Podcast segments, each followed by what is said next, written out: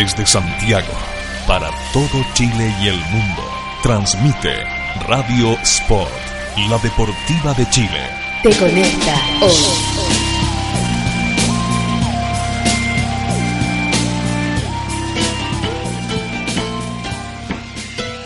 Porque la literatura y el deporte se unen. Aquí comienza Libros a la cancha. Desde este momento, Matías Claro te invita a descubrir lecturas, textos, historias y escritores en la voz de nuestros destacados invitados. Libros a la cancha es un proyecto financiado por el Fondo del Libro y la Lectura del Consejo Nacional de la Cultura y las Artes. Solo en Radio Sport, la deportiva de Chile. Te conecta hoy.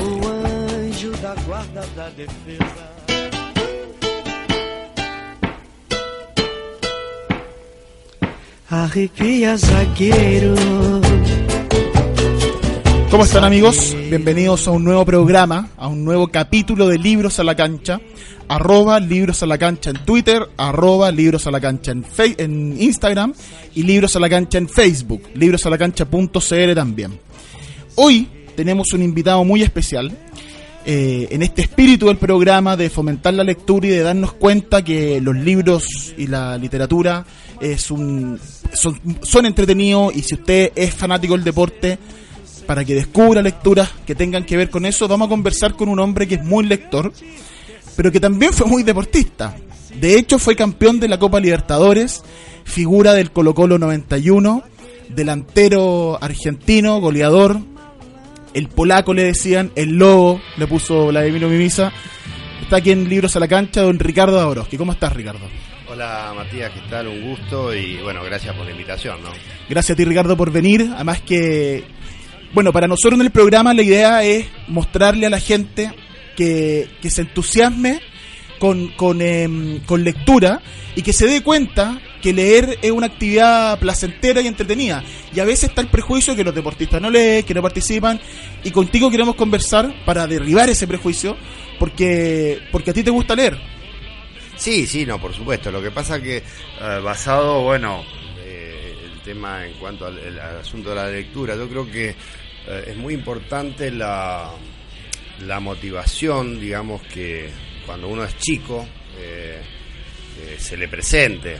Eh, yo, por ejemplo, en el caso individual, hablo de que cuando yo arranqué lo que vendría a ser acá el cuarto medio, allá en Argentina la secundaria, me tocó tener un, un profesor en primer año de castellano, profesor Vallejos, y que mm, a través de, bueno, de, de su forma de ser, de su cultura, como que nos fue inculcando, digamos, el hábito de la lectura, ¿no? Entonces, eh, bueno, él eh, nos decía que lo la importancia que, o, o lo que implicaba leer, que, que era bueno y qué sé yo, y bueno, y nos sugirió un primer libro que fue eh, La invención de Morel, ¿no? De Adolfo Bioy Casares. Ese libro te lo, lo- lo- se lo dio a leer al curso, digamos, a los alumnos. Claro, claro. Entonces, eh, a mí particularmente, claro, imagínate, primer año, yo tenía en ese momento 13 años. Y claro, cuando leí el libro, o sea, me impactó, más que nada porque es una historia de ciencia ficción. Sí. Y de alguien que había escrito eso en, en el año 40. Entonces, me, me, claro, como que me generó, digo, digo, este tipo de otro mundo, digo, porque, eh, a ver, en el año 40 escribir esto Sí. eh, con to- toda una imaginería increíble y qué sé yo, y bueno, y eso me, o sea, para mí fue una, una gran motivación y, después cuando comentábamos el libro, cada uno daba su interpretación de lo, de lo que le había parecido y qué sé yo. Y bueno, como que me, introdujo, digamos, lo que era el hecho de que leer un libro no era perder tiempo, sino que era eh, enriquecerse. Entonces, bueno, y así fueron pasando otros libros, viste, seguramente eh, siempre es como que, bueno, el primero te- genera a lo mejor un- te gusta más y después vas vas leyendo otras cosas, qué sé yo. Y, y- pero también eh, te das cuenta que los otros libros te enriquecían. Y después, eh, bueno, ya tenía 17 años, me acuerdo, en un verano. Esas tardes aburridas, qué sé yo. Eh, y en casa, bueno, yo tengo dos hermanos que son mayores, entonces, bueno, eh, siempre había eh, Libro. bibliotecas y qué sé yo. Bueno, entonces, eh, vi un libro que era que me llamó la atención y bueno, era 100 años de soledad de Gabriel García Márquez. Y realmente ya lo encontré tan sensacional ese libro que en dos días lo leí y me pareció increíble de que alguien tuviera eh, esa eh, riqueza Ah. en, en el léxico, en el desarrollo, en, en, en cómo, cómo eh, iba eh, desarrollando la, la, la- la lectura del La libro, historia. la historia, como, y los personajes, eh, cómo se enriquecía todo. cada- es- y me, me pareció increíble y yo dije, bueno, después de este libro no hay más nada porque me parecía que... Y bueno, y, y- y- y ya te digo, y ahí, bueno, me di cuenta de lo que significaba eh, lo- tener el hábito de la lectura, digo, ¿me entendés? Entonces, eh, bueno, después la vida, viste, van pasando los años y, y es como que, que bueno, eh, vas leyendo otras cosas, este, a veces no solamente libros, sino por ahí lees algún artículo. eh, y, y- y siempre es bueno en el hecho de que uno se enriquece, digamos, de, de- de lo que va leyendo, ¿no? Porque eh, vos el, el libro de cuentos, qué sé yo, distintas cuestiones. Entonces, eh, y así fue, bueno, fue pasando toda la vida y después que yo, me pasó que cuando vine, llegué acá a Colo Colo, eh, yo tenía un compañero, eh, Leo Montenegro, y hablábamos y coincidíamos, porque bueno, a nivel musical nos gustaban este, el mismo estilo de música, que yo, Pink Floyd, ¿me entendés? Yes.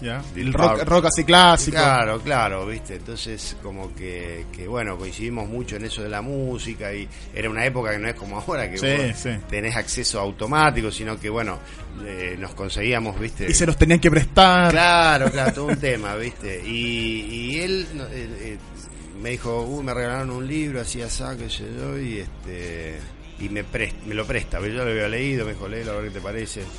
Eh, y era El caballo de Troya, de. JJ Benítez. Ya. Y bueno, y empecé, viste, empecé a leer, o sea, me contó más, o sea, muy por arriba, me dijo, tenés que leerlo, y bueno, y ahí, eh, y el libro ese me generó, claro, digo, la primera parte me resultó un poco demasiado técnico, qué sé yo, y después, bueno, entré en el desarrollo del libro, o sea, terminé el libro y me fui a comprar el, el- El el segundo. segundo. Y terminé el segundo y fui a comprar el tercero, que para mí es el mejor. Y entonces me, me resultó también increíble en el sentido de, de- de- de que dije, o, o acá hay esto es real o realmente, o, o creo yo que el, el- el escritor este, tiene una inventiva y una capacidad de novela tremenda, tremenda. Entonces, eh, situaciones que, que tenía el libro que se presentaban que realmente, porque en sí trata de, eh, de, de un viaje a la época de Sí, Jesús, sí, de, de astronauta, qué sé yo, sí. y que de hecho tienen, o sea, Es, un tipo, es como un tipo que viaja en el tiempo, una claro, cosa así. en el tiempo, Ah. pero es, una cuestión de la NASA, que, Sí, que sí. un viaje científico, qué sé yo, y bueno, y realmente también te atrapa, te atrapa, y bueno, empezás, y, y bueno, entonces después ya te digo, vas leyendo eso, vas leyendo otras cosas, qué sé yo. Pero siempre, digamos, como que eh, la parte de, de- así de le- lectura de libros, como que con cada época de mi vida, ¿me entendés? Y después ya para la- para esta parte leí mucho de Brian Weiss también. ¿me entendés? Que me, pareció así muy interesante cuando leí, o sea, me sugirieron el primer, un- uno de los primeros libros de él y, y muchos sabios, muchas vidas, muchos maestros Sí. y, y- y digamos, y, bueno, el hecho de por qué él eh, empieza a escribir los libros. Estamos hablando de un psiquiatra Sí, un psiquiatra norteamericano. ortodoxo total, digamos, y que él tiene una experiencia con una paciente y, y bueno, y ahí empieza a narrar todo lo que sucede y a partir de ahí, bueno, o sea, digo, Mm. hay montones de libros, claro, después cada uno toma su, Sí, claro. su pensamiento y eso, pero bueno, indudablemente que te enriqueces, ¿no? Con, con todo Mm. lo que es la literatura y, por lo menos eh, podés dar una opinión más certera, ¿no? sí. En la- tú estabas contando para la invención de Morel que, mm, que lo leíste en clase y que el profesor lo- los hizo comentar el libro en el curso. Claro, posterior, o sea, nosotros teníamos que leerlo, o sea, supongamos. No fue solo una prueba, digamos, no, fue con comentarlo. No, no, la idea era esa. Por Ya. eso creo que un poco el no era, de, bueno, qué sé yo, qué pasó en tal situación, era un examen Ya. y que vos lo leías por obligación. No, o sea, era un tema de leerlo, de analizarlo, de pensar, o sea, tal situación, o sea, ver cada uno cómo la Mm. interpretaba, ¿me entendés?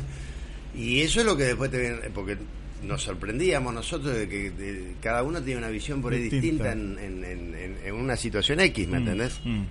y justamente el profesor lo que nos indicaba era eso, que eso era lo lindo del, De la lectura. de la lectura, Claro. que, que el libre albedrío de interpretar, digamos, Ah. de la manera que uno eh, le parezca, digamos, Ah. Y que no y todo estaba bien, o sea, cada uno lo, lo interpretaba a su manera. Y lindo ejercicio hacer una lectura compartida, además, entre el grupo de gente, entre el curso, porque, porque, porque lo vas comentando, se va generando una relación con el libro y con la historia de ese libro distinta. Una Bueno. lectura más común. Porque eso, cuando, por ejemplo, un libro así que a mí particularmente me sorprendió, entonces obviamente lo primero que hice fue a ver la historia de Adolfo Bioy Casares. ¿Me entendés? ¿Quién era, quién no era? ¿Viste la relación que tenía con Borges? La, y bueno, y, y vos te metés en, en todo un mundo de gente que indudablemente eran unos adelantados, Claro. ¿me entendés? O sea, eh, que, que me, me sucedió a mí muy parecido cuando tuve la posibilidad de visitar eh, Isla Negra eh, Con Neruda. con Neruda y, y- y me pareció increíble la obra de Neruda. ¿Tú sea, fuiste a Ir a Negra cuándo? Y pff, Pero estaba en Colo Colo jugando. Creo, sí, si no me equivoco, es que estaba así, no me acuerdo si todavía estaba jugando o fue posterior, Ya. pero ya hace mucho tiempo. Sí. Y fuiste Isla Negra a conocer. Sí, sí, de hecho es más, eh, más adelante mi señora también fue a visitar y ella eh, acá en Chile eh, estaba en un grupo de con otras amigas de pintura y hizo un cuadro que está en mi casa de ¿Viste dónde está la campana? Sí. Que con, eh, Sí, eh, sí. Como en unos parantes, que es como una estrella. Bueno, hay una pa- campana. Bueno, hizo un cuadro de eso. Que está en el patio eso. Eso está claro. Como a la entrada. No, no, está. Sí, está en la parte exterior y, y como que a la izquierda está la tumba que ahora Que la justamente vi que trajeron los, o sea, los restos y eso. sí. Eh, y, y ella había- habían sacado una foto y de la foto de ese hizo un cuadro. Ya. Sí, sí, así que súper, sí, muy bonito. Aparte, el lugar mágico, realmente mágico, Sí, mágico. La historia, aparte, digo, Sí, estar ahí adentro, o sea, la mesa, cuando él se sentaba como el capitán de barrio. Es una cosa, pero increíble. Digo, esto- Las colecciones de cosas no, que no, tiene. pero aparte las caracolas, digo, o sea, digo, son tipos que, que- van más allá, ¿viste? Mm. El arte es increíble. Que yo siempre cuento una anécdota, yo en el año 83 estuve en Italia, eh, fue, de hecho fue mi primer viaje en avión, yo estuve un mes en, en- en la Lazio, ¿Ya? Tú tenías el año 83. 20 años, 20 años que cumplí 21, 21. En, el 83. ¿Y viajaste por qué, por qué razón? Porque estuve un mes entrenando en la Lazio. Ya. Digamos. Una época que había dos extranjeros nomás y, Ya. y bueno, estuve un mes ahí en Roma. Sí, pues era difícil jugar en Europa en ese tiempo. No, era muy Imposible, difícil, claro. muy difícil. Entonces, eh, dentro de uno de los recorridos que hice, me llevan a, a la- a una, una tarde a, a conocer una, una iglesia, que era la iglesia de San Pedro eh, in Vincoli, que está cerca del, vi- del- del monumento de Vittorio Emanuel. Y bueno, entramos, perfecto. Entonces al fondo están así como la- las cadenas de San Pedro, ¿viste?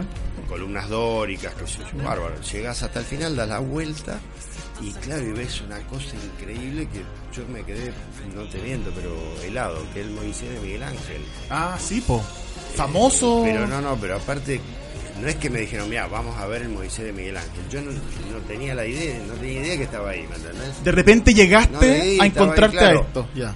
y me, me pareció increíble incluso la historia de eso porque está esculpido en una sola pieza y, y- y claro es perfecto. Y vos ves la rodilla y le falta un pedazo. Y era porque Miguel Ángel cuando termina eso eh, le pega un mazazo le saca una parte y, y lanza la famosa obra- frase que dice ¿per qué non parla? ¿me entendés? Tan Eh, perfecto era. no, era una cosa, es- y de hecho es increíble. Y otra gente que ha ido a verlo cuando lo comentamos me, me- me habla de lo mismo. Por eso digo que el arte, la literatura, todo tiene una relación. Yo creo que lo- lo- los escritores tienen son realmente iluminados, digamos, cuando pueden expresar en el papel eh, eh, cuestiones o cuando hay una novela, cuando hay, hay una historia, cuando hay una ciencia ficción, digo, la capacidad que hay que tener para trasladar al papel Algo que se te puede ocurrir. algo claro, que- digo, un pensamiento. Entonces, eh, eh, Es ya como digo, y le darle vida, ¿no? Como armar una claro, y, lo, y lo- por eso digo, lo de, lo de Neruda es increíble, o sea, Mm. eh, vos escuchás la poesía, de, de hecho, aparte a su vez, tenía él la magia de cuando él, eh, eh, ahí, ahí te hacen pasar varios cassettes que está- o ya ahora estarán digitalizados seguramente, cuando él habla, Eh, encima leyendo él las poesías, poesías. es increíble. No, y hoy día estás en YouTube también, así que, de hecho, mira, yo te voy a contar que nosotros en las redes sociales del programa, en, en arroba libro a la cancha en Twitter y el libro a la cancha en Facebook, todo lo que nosotros vamos conversando, yo voy subiendo, ponte tú, no sé, pues voy a subir ahora la, la imagen del, Miguel, del, del Moisés de Miguel Ángel con la anécdota del por qué no me habla, porque era, era tal el nivel de perfección que lo único que le faltó fue obtener la vida de ese pedazo Es- de mármol. Entonces, todo esto para que la gente conozca y se vaya entusiasmando y vaya ingresando como a este mundo de, de los libros, la cultura. Entonces esto, esto lo estamos subiendo. Y, y vamos a subir de YouTube algunos audios de Neruda leyendo poesía. Sí. Es lo que tú estás diciendo. Claro, es que realmente increíble, porque bueno, eh, pasa que, viste, por ejemplo, a ver, en la música hay eh, autores de letras, pero que no son cantantes, Sí. ¿me entendés? Pero en el caso de Neruda, cuando vos escuchás esa poesía, la poesía hablada, digamos, por él, con esa esa voz, eh, esas pausas, ¿me entendés?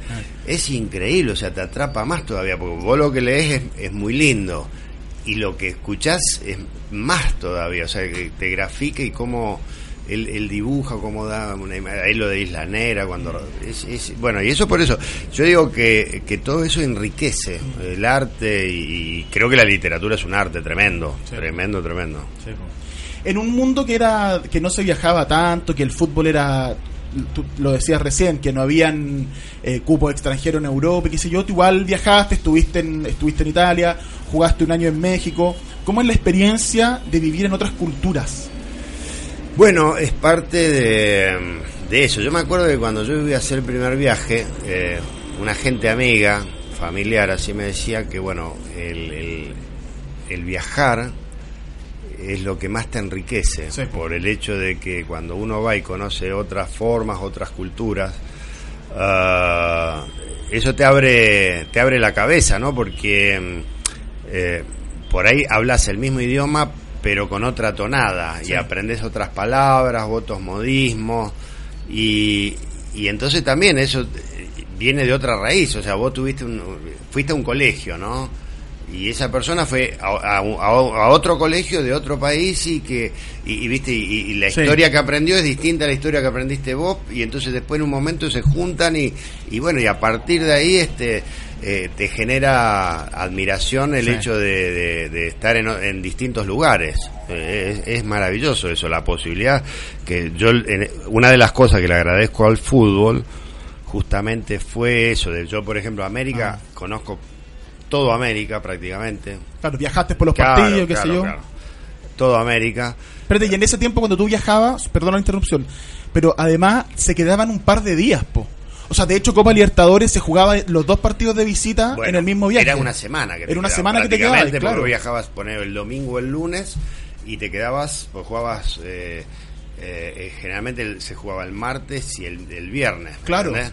Entonces te quedabas y volvías el sábado. Entonces tenías más tiempo, además en las Sí, ciudades. sí, sí, o sea, había, bueno, lo que pasa es que como todo, había ciudades que eran lindas y ciudades que Sí, más claro. o menos, y bueno, que yo de repente eh, no podía salir mucho, ¿me entendés? Como para ver, pero sí me acuerdo que nosotros en esa época fuimos mucho a Perú y se daba que en Perú era, ya te- porque bueno, las economías de Sudamérica, Sí, viste, como fueron variando. Pero en una época en Perú estaba muy barato, entonces comprábamos muchos libros ahí. Ah, mira. Sí, sí, muchísimos libros, este, porque estaban realmente baratos comparativamente con lo que salían acá en Chile. Y tú, y en, el, y en ese equipo Colo Colo, ¿tú compartías libro con otros jugadores? ¿Contaste que te pasó libro? Sí, con Leo, Leo Montenegro, Con Leo Montenegro. este, sí, sí, sí, varios, varios muchachos que de repente, o sea, por eso te digo, eh, no es que andábamos con una librería encima, No, pero, no. pero sí, pero había, uno veía en las habitaciones que había, a ver qué estás leyendo y sí, sí, digo, no digo que todos, pero bueno, convengamos que, que sí, era una época por ahí, ya te digo, distinta, en el sentido que eh, en esa época se leía libros o, o diarios, ¿me entendés? Y eh, por ahí no tenías otras alternativas, pero pero el tema de libros sí, sí había, sé yo, ¿viste? después cada uno, yo, la- había quien leía novelas o había, qué sé yo, de repente eh, cuestiones que, que, bueno, por ahí te enriquecían, ¿viste? De,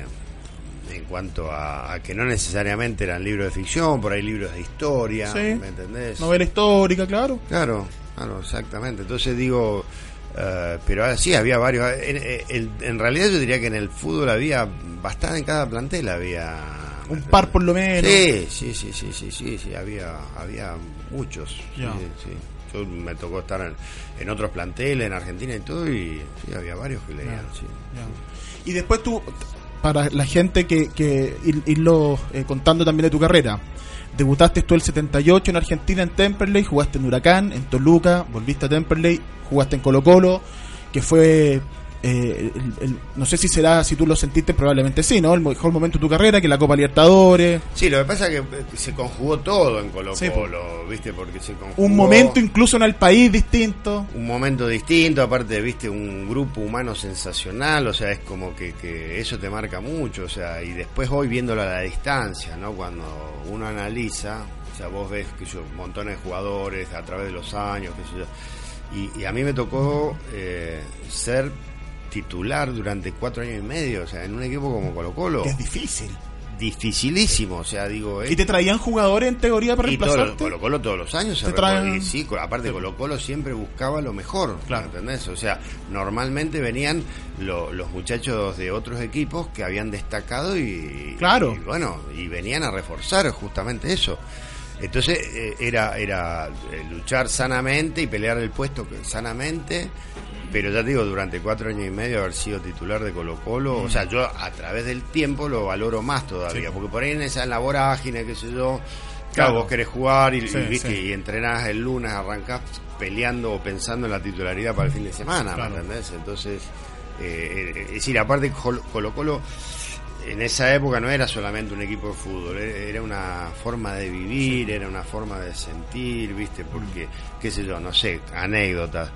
Me acuerdo que una vez, 25 de mayo, es una fecha patria para Argentina, y por ahí este había gente de- relacionada con, con la hinchada que este nos hacía como eh, un festejo, ¿me entendés? Ah, con. Daniel Morón iba que había que una torta, una cuestión. Qué buena onda. O sea, digo, ¿me entendés? O sea, cosas que te, te- o sea, Qué eran- buena onda, claro. Aparte eran increíbles, vos decías, vos mirá, o sea, nosotros somos simples jugadores de fútbol y de repente la gente con todo el amor y el cariño, mirá lo que te expresa, digo. Mira. O sea, Mm. eh, por eso te digo que era una forma de vivir, era, entonces, qué sé yo, o sea, uno estuvo cuatro años y medio como jugador, después tuve muchos años más, digo, pero como jugador cuatro años y medio, pero es increíble. Y eso es, o sea, se conjugó que, que bueno, el- el- tuvo logros históricos Mm. el equipo y eso potenció más todavía, ¿me entendés? Entonces como que...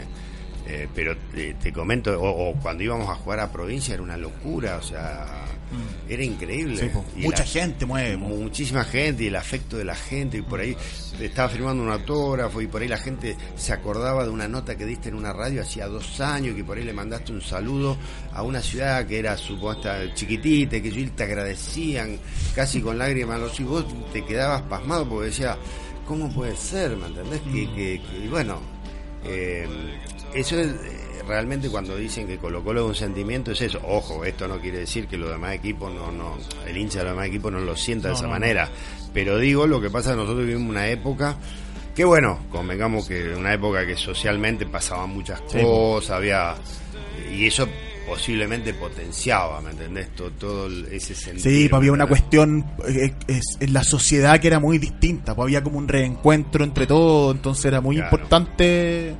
Era, era claro, por eso te digo, y, y era un tema, porque eso lo, lo- vos lo sentías, viste, que de, de repente el país estaba convulsionado, viste, que bueno, me tocó estar a mí cuando pasó lo del plebiscito, después Sí. eh, la vuelta. Claro, porque tú llegaste a Colo Colo el 87. Claro, o sea, tú pasé- ten- tú- el 88, el plebiscito el 5 de octubre del 88, tú estabas ahí acá. Claro, por eso te digo, entonces después se dio la cuestión de, de- de- de la vuelta a la democracia, no te olvides, nosotros cuando ganamos la copa nos Van a recibe... la moneda. Claro, Patricio Elwin, que la otra vez en un programa justamente nos acordábamos, y, y yo en, en el living de mi casa tengo una foto que justamente con Patricio Elwin está la copa y eso y varios compañeros, ¿me entendés?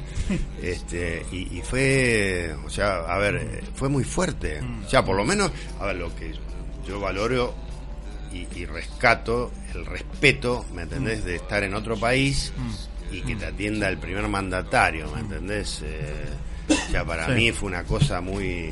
O sea, me llegó mucho eso, ¿me entendés? Mucho porque eh, vos estás representando a un equipo que, que- bueno, eh, viste, tiene muchos hinchas de todo, y, vos estás ahí y te recibe el presidente y te, y te están agradeciendo, o sea, viste, cuando por ahí el que tiene que agradecer es uno, ¿me entendés?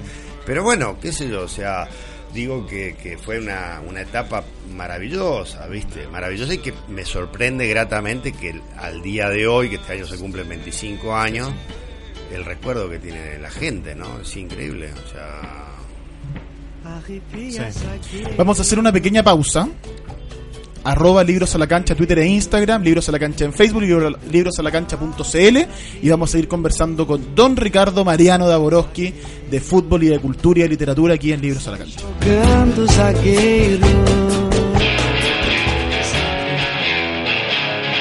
Escuchas Radio Sport, la deportiva de Chile.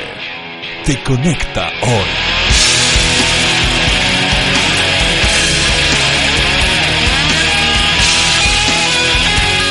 Te conecta hoy.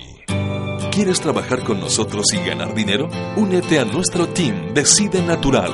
Te entregamos tu kit y estás listo para comenzar a ganar dinero extra desde tu trabajo, con tus amigos y conocidos. Escríbenos a contacto arroba decidenatural.cl y sé parte de nuestro team Decide Natural. A Radio Sport llegaron los libros porque en Libros a la Cancha conocerás por qué la literatura y el deporte tienen mucho en común. Escucha Libros a la Cancha todos los jueves a las 21 horas con la conducción de Matías Claro y descubre lecturas, textos, historias y escritores en la voz de nuestros invitados. También puedes revivir los capítulos en www.radiosport.cl y en librosalacancha.cl. Libros a la Cancha es un proyecto financiado por el Fondo del Libro y la Lectura del Consejo Nacional de la Cultura y las Artes, solo en Radio Sport, la deportiva Por de Chile. poco dinero al año, hoy. puedes contar con el mejor soporte para tus ideas en Internet. DanielHost.com te ofrece servicios de hosting para empresas y personas, diseño de sitios web, dominios internacionales, soluciones web para tu empresa, audio streaming profesional y ahora conoce nuestro nuevo servicio de video streaming profesional con los planes más accesibles del mercado. Contáctanos en www.danielhost.com. Síguenos también en Facebook y Twitter. ¿Para qué ser uno más? Únete a los mejores. Únete a danielhost.com. Casa Nueva Eventos. Entregamos soporte audiovisual para todo tipo de eventos, corporativos, seminarios, conferencias, charlas, sociales, matrimonios, cumpleaños, graduaciones, recreativos, premiaciones, tardes deportivas, zumba. Te asesoramos con nuestro sistema de sonido, iluminación, video proyección profesional. Realizamos pequeños y grandes eventos, reuniones, lanzamientos de productos, desfiles de moda, empresas, la al servicio de tus ideas. Casa Nueva Eventos. Visítanos en www.casanuevaeventos.cl. He visto pasar generaciones, los he visto crecer, gritar y celebrar. Han sido la sangre que me ha dado vida con su fuerza. Son mi motor, son miles, pero no son todos. Me han golpeado y he sufrido. A los que ensucian nuestra fiesta les decimos ¡Basta! Soy la casa de la hinchada, de los amigos, de los que alientan. Construyamos juntos el fútbol que todos queremos. Gobierno de Chile.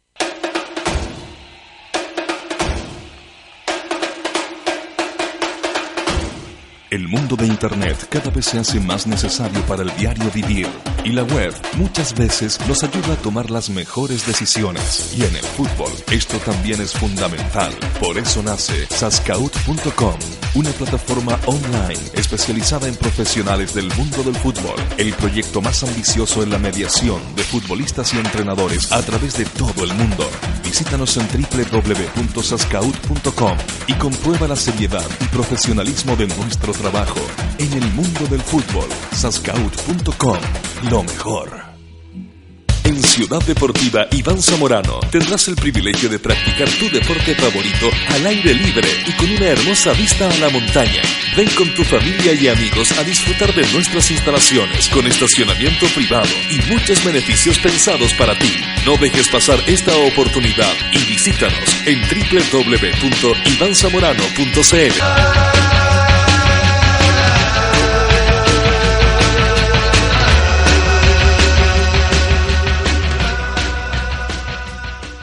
13 años de periodismo independiente, investigación, análisis y opinión.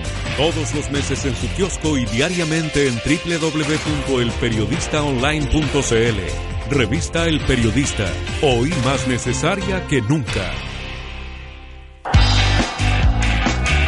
El fútbol se viste de pantalón largo. Revista de cabeza. Una nueva mirada a los temas que nos apasionan. Fútbol, política, cultura y sociedad. Todo en una misma revista. 100% digital. Con reportajes y entrevistas en profundidad. Libros, música y cine. Todo de la bolera. Es la revista que estabas esperando. Encuéntranos en www.decabeza.cl. Radio Sport, la deportiva de Chile, te conecta hoy. Arrepia zagueiro, zagueiro, limpa área, zagueiro. Estamos de vuelta. Estamos de vuelta aquí en Libros a la Cancha, arroba Libros a la Cancha en Twitter y, fe- y Instagram, Libros a la Cancha en Facebook y librosalacancha.cl. Tenemos hoy al invitado a don Ricardo Mariano Dabrowski, estrella, jugador de fútbol, campeón de la Copa Libertadores con Colo Colo. Y Ricardo, tú te retiraste el 92 en Colo Colo, justamente hablábamos de eso antes, los cuatro años, cuatro años y medio que estuviste en Colo Colo, que fuiste titular, marcaste una época. Eh, y luego te, te dedicaste a ser entrenador y partiste también acá en Chile, tomaste a Magallanes el año 93. Claro, lo que pasa es que... eh, Tuviste poco tiempo retirado, digo yo. Claro, sí, porque eh, fue en el 92 yo estuve con Mirko trabajando como ayudante de campo, Ajá. digamos.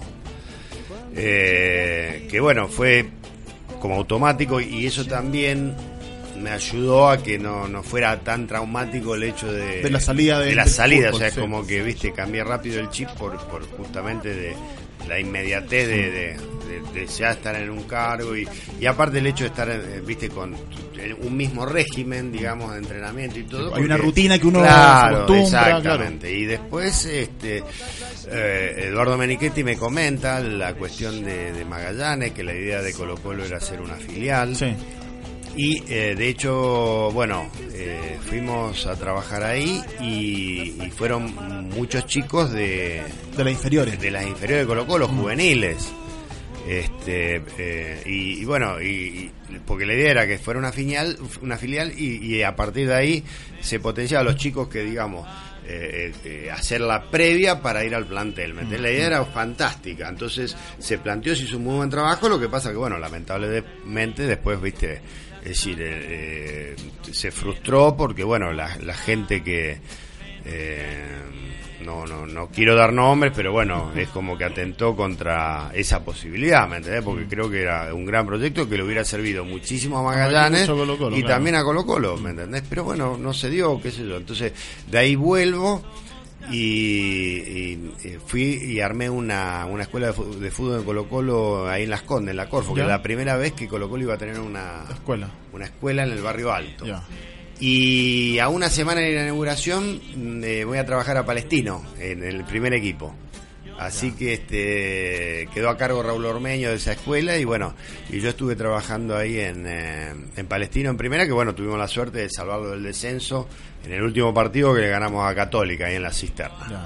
Este, Esto es el año 90 y Tres. 93. Y después, bueno, el 94, cuando José Peckerman parte, que se va a la selección argentina, quedo yo a cargo como director general de fútbol menor en Colo Ya, Colo. ya. Que fue una experiencia maravillosa porque... Claro, porque Peckerman estaba en Colo Colo en ese Claro, momento. de hecho Claro. con Peckerman tenía una, una muy buena relación porque, bueno, em, por ejemplo, yo estando, eh, cuando me tocaba dirigir los partidos de primera, en el 92 estoy hablando, eh, eh, venía José y estábamos trabajamos en conjunto eso. Y después, este cuando fue lo del 94, ya te digo, eh, estar a cargo de todo lo que es el fútbol menor de Colo Colo fue maravilloso en cuanto a, experiencia, fue muchísimo trabajo, eh, pero muy enriquecedor también, ¿no? Tremendo, tremendo, realmente se potenció mucho lo que fue la- la- las inferiores que, que venían bien y, y siguieron bien y, y bueno, muchos de esos chicos después terminaron este, siendo jugadores de primera división, Tito Tapia, Manuel Oneira, Fran Lobo, qué sé yo. Toda esa generación de, de- Lucho Mena, Lucho Mena lo tuvimos ahí, ¿me entendés? era un, un- un alemán, parecía, todo rubio. Y bueno, y todos esos chicos después terminaron jugando en primera división. Claro, toda esa generación que, que llega, el, que son la, es la generación que tiene que está en Colo Colo, digamos, el, el dos- al inicio del 2000, 90 y tanto, inicio del Claro, 2000. claro, que era una base que había hecho Mirko cuando en el Claro. 88 estuvo, que era Colo Colo 2000, y, Claro. y bueno, a partir de ahí y aparecieron, bueno, ya te digo, todos esos chicos, pero aparte más que nada con una estructura de trabajo, esa era la idea, viste, que, que independientemente eh, se seguía potenciando y bueno, jugadores formados con una eh, un ADN de Colo Colo, eso es, era indudable que los jugadores, eh, siempre surgieron jugadores de Colo Colo. Sí. Tú tomas ahí, ento- después tú el año 98 asumes como entrenador en Newell's. Claro, estuvimos con Mirko. eh, yo eh, eh, me llama Mirko porque, bueno, un club de Argentina. Y él me dijo, mira, no sé cómo es. Yo averigüé cuando le dije, Mirko, mira, listo, ok, vamos, pero si tú vienes conmigo, porque, ¿qué pasa? El- con Mirko, al, mar- al margen de la amistad, y un sistema de trabajo que uno ya. Así que, bueno, también fue una muy linda experiencia. En donde también eh, se potenciaron montones de, de jugadores que después que yo, triunfaron en el, en el fútbol, viste, que yo, que en Europa y eso, y también, este, y, y- y a fines de, de ese año, del 98, eh, porque eso fue principio, o sea, el fines del 97, y estuvimos hasta el 98, y después, fines del 98, me vengo a Chile y tomo también la última parte, Palestino. Palestino. Que quedaban cinco partidos, claro. estaba muy complicado, entonces... Y ahí este, Palestino estuviste un- unos tres años más o Tres, menos. casi cuatro años. Sí. Cuatro años, sí, porque estuve, Sí. a ver, en el, parte del 98, 99, 2000, 2001, o sea, completo, así que tres años Sí. y casi cuatro, sí, sí. Y ahí ya agarraste, y ahí iniciaste carrera, después te- a- asumiste en Colo Colo, estuviste también dirigiendo, estoy viendo aquí tu, tu currículum, digamos, en Wikipedia. Mm. En, en, en, estuviste en Aldovici, en Colo Colo, Melipilla, Tiro Federal, Temperley y en Paraguay, Soldamérica y ahora la última nacional, hasta hace- hace poquito, sí. sí, sí. Sí, de hecho, ahí en Palestino, por ejemplo, eh, potenciamos el, el tema del pajarito Valdés. pajarito porque, Valdés. porque el pájaro había debutado con Manuel un partido, qué sé yo, pero después tuvimos que hacer un trabajo de potencia con él, potenciarlo, bueno, potenciarlo era darle el desayuno a la mañana, una- muchas cuestiones. Y el otro que también, porque hicimos debutar montones de chicos, que yo te hablo de, no sé, eh, uno también lo... lo- Y Palestino Lu- tiene buena cantera. Lucho Jiménez, por ejemplo, debutó con 15 años con Claro. nosotros.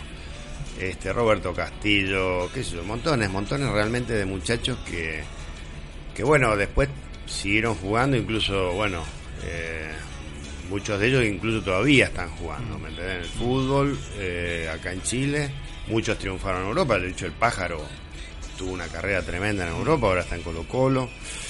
Eh, después estuve ahí en, en Wonder Valparaíso, que eh, tuvimos la posibilidad de jugar la Copa Libertadores contra Boca, que em- Ah, claro. empatamos en la bombonera y le ganamos 1 a 0, el triunfo Sí. histórico más importante de Wonder.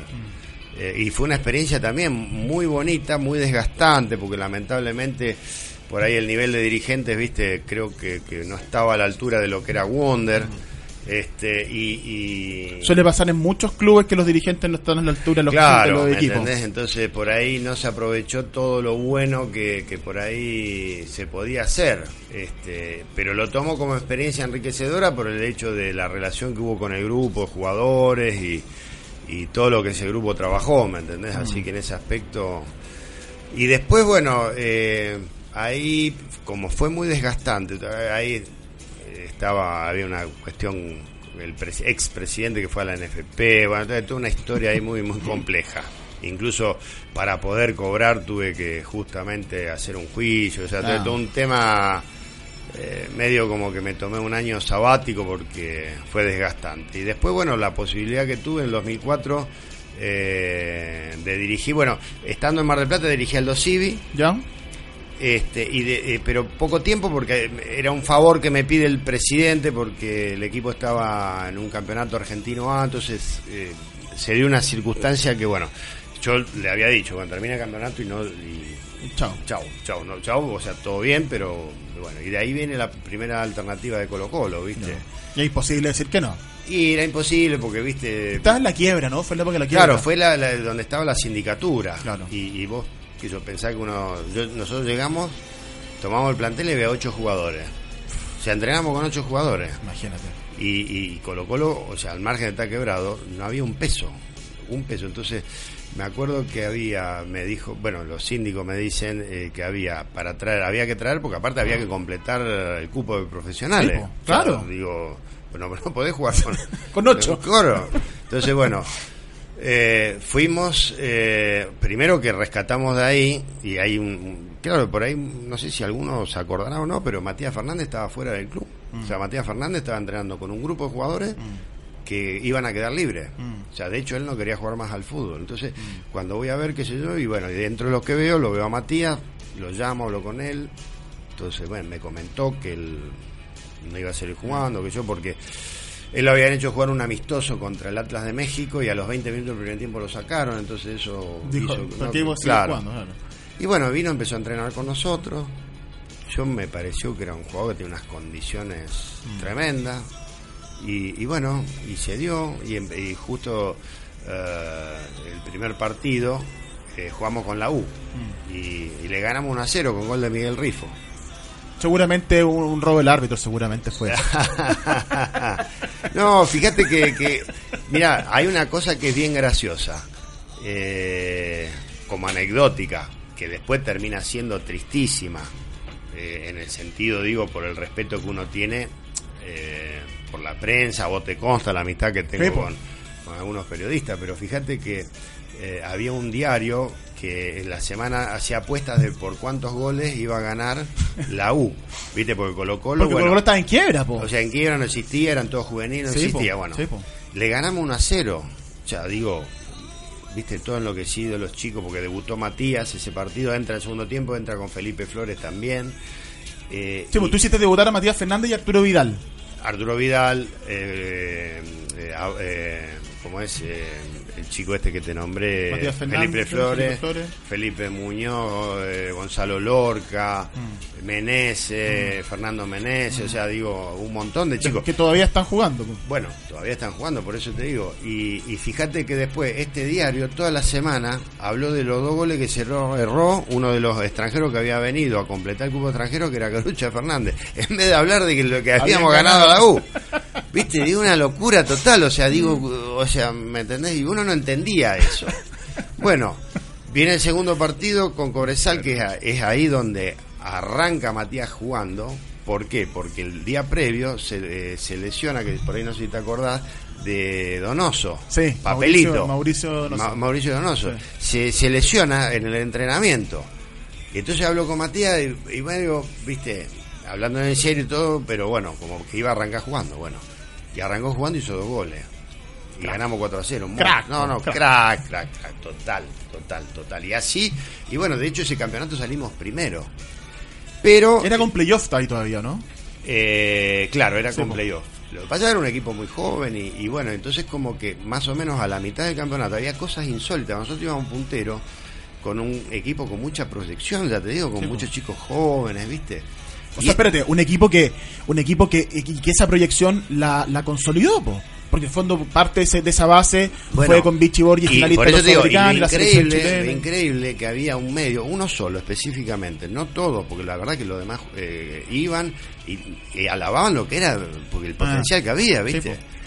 y ese medio, bueno, entonces, claro, gente eh, del periodismo, gente con mucha historia, mucho nombre, hablan conmigo y me decía, Ricardo, ten cuidado porque hay alguna cuestión. Claro, era un momento de Colo Colo que, ya te digo, el tema de la quiebra, entonces había, había muchos Mm. Muchos intereses, intereses creados, claro, claro, era medio claro, increíble. claro. Te voy a contar una anécdota. Eh, vamos a jugar eh, contra Coquimbo Unido. Ganamos 7 a 3 un partido que fue un festival, incluso los que eh, los extranjeros que estaban entre comillas cuestionados, pero no por todo el mundo, estaba cuestionado un solo medio que hablaba no sé qué cosa, publicaba los contratos y eran chicos que ganaban 2 pesos con 50, porque Colo Colo no tenía la posibilidad de traer No, po. viste jugadores eh, con nombre o contra porque no no había un peso. Y estos jugadores eh, bueno qué pasa aparte de esos jugadores yo creo que la, mejor función que cumplieron fue sacarle toda la presión a los chicos porque estaban todos focalizados en ellos. Entonces Ah, claro, sí. hacían qué sé yo o sea no hacían goles eran malos hacían tres goles no sí pero tenían que haber hecho cinco y era una cosa medio increíble Ese partido que ganamos 7 a 3 en Coquimbo, este diario saca de figura a Marcelo Corrales, Del otro equipo. que era del otro equipo. O sea, digo, yo ahí realmente me di cuenta que, que, bueno, pero es como que no lo tomé en consideración porque digo, bueno, qué sé yo. Y fue fue increíble, pero fue totalmente... Casi que mezquino la actitud del. Bueno, lo que pasa que, bueno, el tema que después resulta que ese periodista que hizo esa nota, después pasaron un par de años y volvió y, y trabajó en Colo Colo, o sea, digo, Ah. eh, mezclar las cosas, lamentable. Y después tengo entendido que estuvo ahí en alguna denuncia, de, porque después estuvo trabajando en el Ministerio del Deporte, no sé Ah. qué, alguna cosa me- media, pero bueno, cada uno, viste, pero digo, eh, y termina el año, que, pasa una cosa tremenda, que eh, terminamos, eh, clasificamos para lo que vendría a ser el repechaje, ¿Ya? ¿me entendés? Y, y cuando volvemos a vacaciones nos vamos a pretemporada y, y claro, resulta que había un síndico que era el que figuraba y había otro síndico por fuera que era el que mandaba. Y el tema que aparentemente, o sea, no aparentemente, habían llegado a... Ellos ya había un compromiso desde junio de que en enero el técnico iba a ser otra persona. Pues, Lo que pasa es que nunca pensaron que el equipo iba a funcionar como Claro, funcionó. claro. Nunca. Entonces, como está ese compromiso del, del síndico que mandaba más, cuando vamos a la pretemporada, entonces van y mandan a la administración y, y yo estaba fuera de Colo Colo, sea, una locura total, o sea, ¿me entendés? Pero no por mí, sino digo por el plantel, lo que sufrió, Sí, qué sé yo, bueno.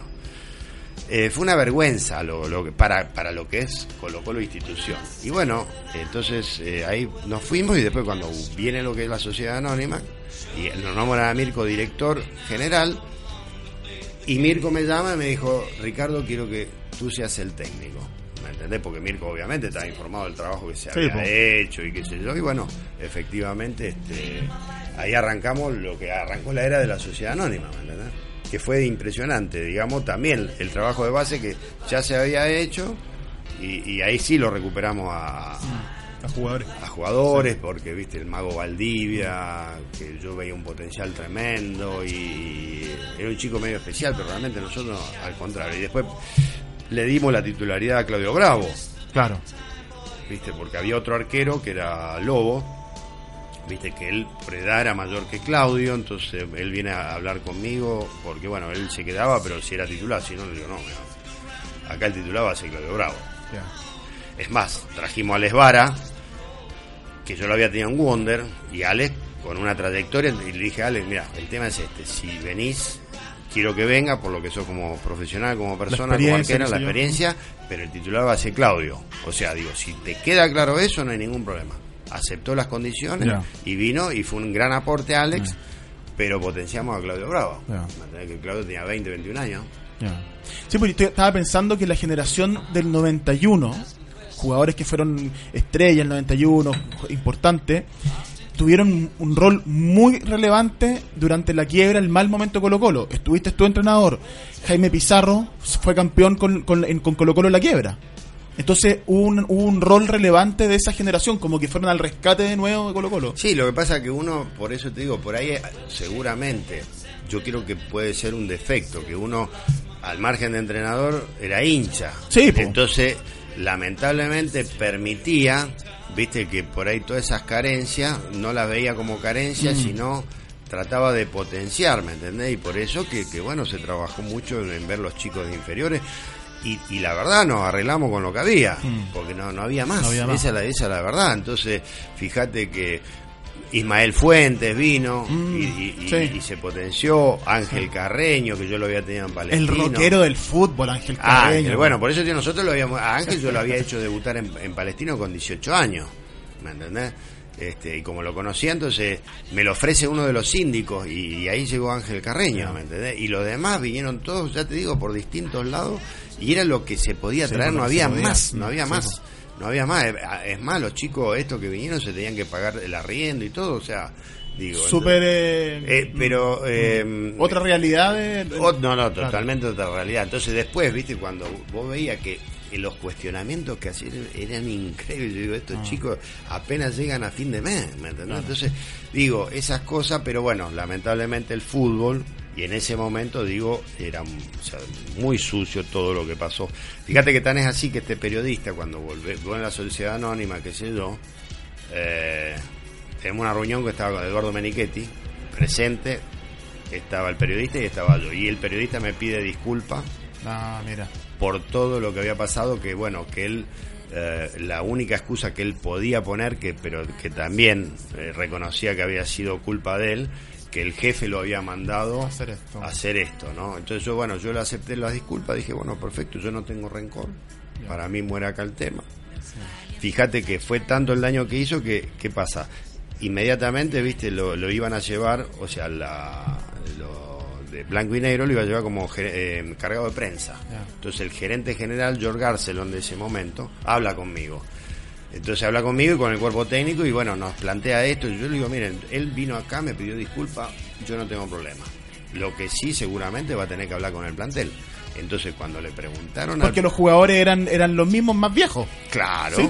Entonces cuando le preguntaron al plantel, bueno, el plantel rechazó tremendamente, dijo que no, por ningún motivo, viste, que qué sé yo. Y bueno, quedó ahí la cuestión, ¿me entendés? O sea, Todo se da vuelta. Claro, pero eh, porque él, yo lo que le valoré que me, me reconoció No, sí, claro, está todo, pero bueno, o sea, le digo, ahora vos sos consciente del daño que hiciste o no? Digo, porque te digo, si vos tenés la, o sea, si sos consciente del daño que provocaste, porque vos pensás que no es que vos hiciste, o sea, las barbaridades que dijiste, digo. Entonces él, bueno, me confesó que, que a él le habían dicho muchas cosas y que él fue a averiguar, averiguar, averiguar y, que, bueno, realmente nunca encontró nada. Y le digo, que no sé qué pensabas de encontrar, le digo, porque, le digo, viste, fue a Argentina, como que yo tenía conductas, eh, viste, de, de que estaba, no sé, con los jugadores y, y es más, yo nunca, yo nunca tuve representante, a ver si me entendés. Claro, nunca, o sea, y era como que me entendés que no, que yo había traído, me había llevado la plata. Digo, a ver, vinieron jugadores, había no uno, dos síndicos. Y digo, si lo hubiera pasado a los síndicos, soy un fenómeno. Digo, eh, que los síndicos controlaban, pero papel por papel, digo, o sea, eh, es, pero es una tontería aparte de lo que vos estás planteando, digo. Entonces, bueno, que a él supuestamente le habían dado mucha manija. Y, y él buscaba, viste, como una primicia, buscaba la gran Ah, noticia y que golpe, claro. efectivamente nunca encontró nada. Y su intención era que tirar este golpe para votarte a ti el club, Claro, porque lo que pasa es que había habido una, una promesa eh, De que de llegaba que, el- claro, en enero llegaba... el otro. Y es más, cuando yo llegué, eh, a la semana que llego, dice, bueno, Dabrowski viene hasta diciembre y en enero el técnico es, que efectivamente después terminó siendo el técnico, ¿me entendés? Y entonces no sabían cómo... Cómo eh, presentar la salida y la llegada del nuevo. Claro, no, no tenían la menor idea, ¿viste? Entonces, bueno, agarraron, dieron la orden y qué sé yo, no sé, inventaron cualquier cuestión porque no, no, no existía algo, ¿viste? Como que no sé, yo había dicho, no sé, que una cuestión de que Quilmes, o no, como que Colo Colo nunca podía pasar a Quilmes, nunca lo dije eso yo, ¿me Claro. O sea, pero bueno, eh, son anécdotas del fútbol, ¿viste? Lamentablemente, bueno, lo que pasa que a veces...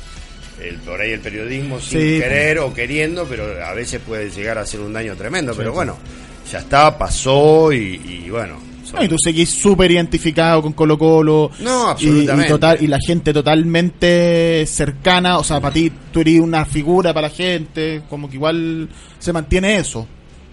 No, eso, eso es lo de la verdad, yo particularmente lo, lo... Pero bueno, en su momento fue un muy mal trago. Seguro, po. Porque, a ver, uno por ahí entiende el, el ambiente este, Sí. pero la familia no, la familia es lo Sí, que po. lo sufre, ¿me entendés? Sí, po, Es- por esa, esa es la realidad. Entonces por ahí a vos te duele más por lo que siente tu familia que por lo que realmente... Por supuesto. Ese es el punto. Pero bueno, ya pasó, ya está, viste, y no hay que guardar rencor en el corazón, como No, quien po. dice, viste, porque no... ¿Cómo es, cómo es la volviendo un poco ahora a la lectura para relacionarlo con esta carrera que nos has contado tú en- dentro del fútbol? ¿Cómo fue para ti las herramientas que tú conseguiste leyendo? ¿Qué sé yo? Esto que nos contaba al principio, que reflexionabas del libro, de, de que conversás con amigos. A lo- en tu carrera de deporte, por ejemplo, como entrenador, eh, el hecho de haber leído, de poder conversar, co- de tener a lo mejor un lenguaje, de poder hablar con los jugadores, ¿cómo, qué, qué valor tú le, le das a la lectura y a, ya está y a la formación Y así que tú tuviste con, tu ver, carrera? Eh, lo que pasa que es un nivel de cultura general. Nosotros, por ejemplo, en el año 92 fuimos a jugar, eh, yo estaba de ayudante de campo, fuimos a jugar contra el Barcelona de Ecuador, Ya. eh, por la segunda fase. ¿Ya? Y llegamos al hotel, bueno, nos instalamos en la habitación, qué sé yo, y en eso eh, me llaman a la habitación, me llama un dirigente, ¿Ya? Y me comenta Ricardo, me dice, vení, baja al lobby que te quiero dar una sorpresa, qué sé yo. Y, y bueno, bajo, que yo le digo, ¿qué pasa? Me dijo, no, vení. Y me lleva del hotel, estaban los restaurantes, pero había un, un restaurante como más privado que era un café y todo dentro del mismo hotel. Bárbaro. Entonces eh, me dice, mira adentro quién está. Y miro y estaba Joan Manuel Serrat, ¿viste? Y yo digo, "Mirá, digo, increíble. digo. Y, y yo, ¿viste? Mira y yo le hago una seña y me hace una seña y como que nos llama. Y yo miraba para atrás, digo, no, que nosotros. claro. Y entramos y, y me quedé maravillado. Es más, eh, Joan Manuel dice, hombre, siéntase, siéntate a tomar un café. Yo me moría, digo, me pellizcaba, digo, no, no puede ser. Grande Serrat. Un monstruo. Grande. Entonces, claro, te pones a hablar y, y claro, y después ahí vos te das cuenta que, que, a ver, digo, más allá de la admiración, de lo que significa, de todo, eh, pero es como que, que es lindo tener una un nivel cultural que, que digamos, como que vos sabés que los españoles utilizan términos o generalmente hacen referencia y todo, y está bueno saber de lo que se está hablando y, Y eso- además que Serrat es catalán. aparte. Entonces tiene también tiene una cultura también muy Eh, especial. Exacto, entonces este, yo creo que en, es- en eso te enriqueces, porque aparte vos el fútbol no sabés con quién te cruzás, ¿me entendés? Entonces en un avión o qué sé yo, y bueno, eh, está bueno justamente eso, te, te eleva el nivel cultural, te da herramientas. Sí, po. Solo para terminar, de los libros que nos nombraste, de otros que puedas tener en la cabeza, ¿qué libro nos recomienda a los auditores de Libro a la Cancha que leamos? Bueno, yo, eh, a mí el que me encantó, que si hay alguno que no lo haya leído, eh, 100 años de soledad. Ya, 100 años soledad, el libro que te nos recomienda. Sí, sí. Ya. Ricardo, muchas gracias. No, gracias a ustedes por la invitación y bueno, cuando, Muy entretenida la conversación. cuando lo dispongan. Un abrazo amigos, nos vemos el próximo jueves. Chau chau. Aquí termina Libros a la cancha, pero ya vuelve para seguir descubriendo lecturas, textos, historias y escritores en la voz de nuestros invitados. En siete días más volveremos con un nuevo capítulo, pero si quieres mantenerte conectado a la literatura y el deporte, visita www.radiosport.cl y librosalacancha.cl. Libros a la cancha es un proyecto financiado por el Fondo del Libro y la Lectura del Consejo Nacional de la Cultura y las Artes, solo en Radio Sport, la deportiva de Chile, te conecta hoy.